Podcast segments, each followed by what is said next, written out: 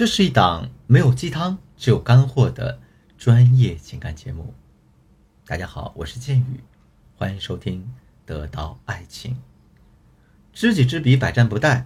如果我们对敌我双方的情况都了解透彻的话呢，打多少次仗都不会失败。同理可得呀。既然咱们的撒娇是要用到男人身上的，那么我们不妨就先去把男人的心理特征都了解透彻，这样才能对症下药。一击即中。在前两节课程当中呢，我给大家讲了四大男性心理特征中的刷存在感和怕麻烦。那这节课呢，我们来讲一讲你必须知道的四大男性心理特征之追逐犹疑的目标。题外话呢，我们就不多说了，咱们直接进入主题。男人喜欢追求犹疑目标，注意是犹疑的目标。在上节课中，我讲到了，男人在追求你的时候，可能一点都不怕麻烦，甚至会变着花样和技巧去追逐你。这只是因为你现在是一个游移的目标，就好像在山中奔跑的狐狸、兔子、小鹿。但是呢，当你被他追到了，还紧紧的捏在手上时，你就变成了一个静止的物。更甚者呢，你可能不用他去追。你就主动的赶着贴上来，那他自然不必再对你费心思了。毕竟，追逐不仅没有丝毫乐趣，还劳力费神，关键是呢还巨麻烦。不追当然更好了。这也是为什么当他把你追到手之后，他就开始变得怕麻烦的原因。这也是为什么当你们变成了正式的情侣，或者结成正式的夫妻之后，他就变得不那么愿意。为你去做事情的原因，所以说啊，既然男人喜欢游移的目标，我们就不能给他太多的稳定感，否则呢，对方就会感觉不到危机的存在。孟子说过要居安思危嘛。如果你们仅仅是居安没有思危，那么男人对你们这段关系是不会抱有太高期待的。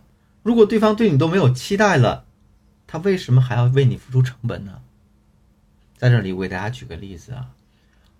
我有这么一个学员，她长得挺漂亮的，嗯，七八分吧，人也特别的温柔体贴，一直都被她的亲戚们当做是一个好媳妇儿的楷模。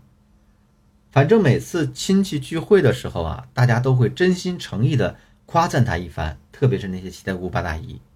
为什么说她会被当成好媳妇儿的楷模呢？因为她会把家里所有大大小小的事情都考虑得很周到，上至一家老小的保险。下到每天的洗衣、做饭、打扫卫生，都会处理得非常完美，让人找不到差错。但是呢，她老公却越来越冷漠，而且对她提出的要求也越来越高。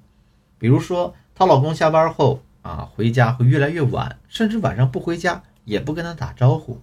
再比如说呢，她老公还变着法挑剔她，一会儿嫌弃她做饭放太多盐，一会儿又说她衣服洗得太香了。再比如呢？两个人的性生活也越来越少，差不多都接近于零了。他跑过来问我：“老师，这是为什么呀？”那我跟他说啊：“如果你买了一件衣服，然后把它放进你的衣橱里，你会担心你的衣服长腿跑掉吗？”他说：“当然不担心啊，衣服不会跑掉呀。”然后我又说：“如果你买的这件衣服被你的一个朋友借去穿了几天，可是都过了两个礼拜了，他都没有把你这衣服还给你。”这个时候你还会不会担心你的衣服呢？他说会。我又说，那当他把衣服还给你的时候，你是否呢还会有点小洁癖啊？把它拿去好好干洗和打理一下呢？他想想说，是的。那我说，既然如此，你就把自己想象成那件衣服。听我这么一说呢，他就感觉啊，自己就是那件。披挂在橱窗里没长腿的衣服，比如说，她经常给老公发这样的消息：“亲爱的，你晚上想吃什么呢？我都可以给你做哦。”“哎呀，老公，你晚上想吃红烧鱼还是粉蒸排骨呢？或者你想吃别的什么呢？”“老公，你今晚想吃什么都可以哦，我马上去买菜。”但是啊，她老公只是淡淡的跟她说：“都行，随便。”或者就是啊，今晚我不回去吃了。于是。他就总是自己失魂落魄的回家吃泡面。我跟他说啊，从现在这一刻开始，你就不要再去问他去哪了，晚上吃什么，想吃什么，也不要给她提供任何选项。又过了一段时间，大概是半个多月吧，她老公忍不住了，在中午的时候给她发了一条消息：“你今晚要和谁去吃饭啊？”她老公发这个消息的前提是呢，我让她连续几天晚上都出去跟闺蜜聚会啊，逛街啊，玩密室啊，吃大餐啊。啊，她说：“老师，我今天晚上要和我的高中同学吃饭，我直接这样告诉他行吗？”我说：“绝对不可以啊。”那老师怎么回复呢？我告诉他，这个时候你要把自己变成一个犹豫的目标，一个让他琢磨不定的目标，然后再用调情的方式来激起他的征服欲。于是呢，我让他回了这样一条信息：“哎呦，你吃醋啦？”她老公秒回：“我才不吃醋呢，是吧？想什么呢？我就是想问问你今晚吃什么。”我让学员回复说：“那我想吃三文鱼刺身。”啊，他说：“好，那我几点去接你？咱俩一起去吧。”当他看到这样一条秒回的信息之后，你可能想不到，我这个学员声泪俱下。说老师，他已经四年没有对我进行过这样的邀约了。那根据这个学员的例子呢，我们简单总结一下，其实男人就是一个字儿，贱。